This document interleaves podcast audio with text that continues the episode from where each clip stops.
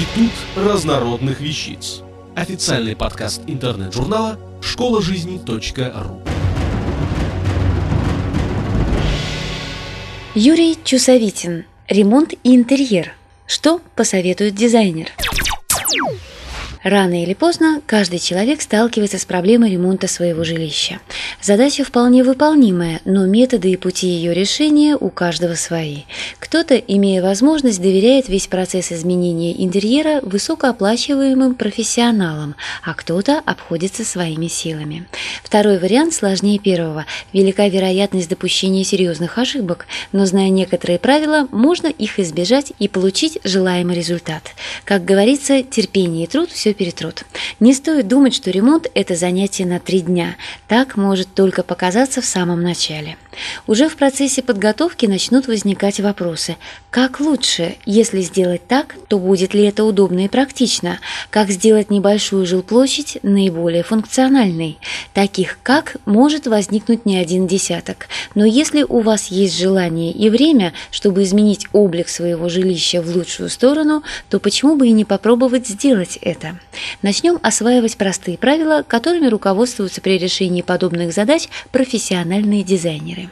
Простое правило номер один – добиться максимальной функциональности. Что имеется в виду? Каждая деталь интерьера должна поддаваться логическому объяснению и полностью удовлетворять требованиям владельца. Вы должны хорошенько подумать перед ответом на вопрос, почему именно здесь, а не там. Удобно ли это? По большому счету, вещи интерьера имеют свое функциональное назначение. Квартиру каждого человека можно разделить на разные сектора, которые имеют свое назначение. Это прием пищи, оправка естественных нужд и соблюдение правил личной гигиены, сон, воспитание детей и место ухода за ними, место отдыха и досуга, обучение и работа и многое другое. Цель – сделать так, чтобы предметы интерьера отвечали своему назначению, были взаимосвязаны и не мешали друг другу. Например, в ванной комнате с небольшой площадью будет невыгодно устанавливать джакузи, занимающие две трети ее пространства и более. Отведение в детской комнате места для работы или учебы также является нецелесообразным. Дети будут постоянно отвлекать и мешать своим родителям. Есть риск порчи техники и рабочих или учебных материалов. Зачем совершать такие ошибки, если можно заранее их предвидеть. Простое правило номер два – или оставим всю эстетику на потом. О чем речь? Допустим, у вас есть приятные и красивые вещи, элементы интерьера, но они никак не вписываются в окружающую обстановку, не отвечают правилу функциональности, просто будут мешать в дальнейшем. Что делать? Ответ только один – избавляться и еще раз избавляться. Стоит отметить, что скульптуры, картины могут в некоторых случаях подчеркнуть недостатки интерьера иногда частично их завуалировать, но не избавить от них. Можно завесить рваный участок обоев большой картиной, но недостаток отрезка стены от этого не исчезнет. Тем более, что картина по величине может не соответствовать стене, быть слишком большой или очень маленькой. Сразу делайте все на совесть и качественно, чтобы в будущем не возвращаться к старым недоработкам. Простое правило номер три. Соответствие параметров квартиры параметрам предмета интерьера.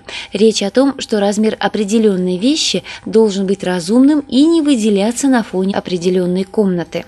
Но это не все. Стоит учитывать также цветовую гамму, освещение, цвет мебели, обоев, напольное покрытие, потолок, двери и окна. Такие, казалось бы, мелочи создают обстановку и выделяют интерьер с положительной или отрицательной стороны. Соблюдение изложенных правил поможет вам попробовать себя в роли дизайнера, подготовиться к грядущему ремонту, сделать все правильно и красиво. Все в ваших руках. Удачи! Автор статьи «Ремонт и интерьер. Что посоветует дизайнер» Юрий Чусовитин. Текст читала Илона Тунка-Грошева. Институт разнородных вещиц. Официальный подкаст интернет-журнала школа жизни .ру. Слушайте и читайте нас на www.школажизни.ру.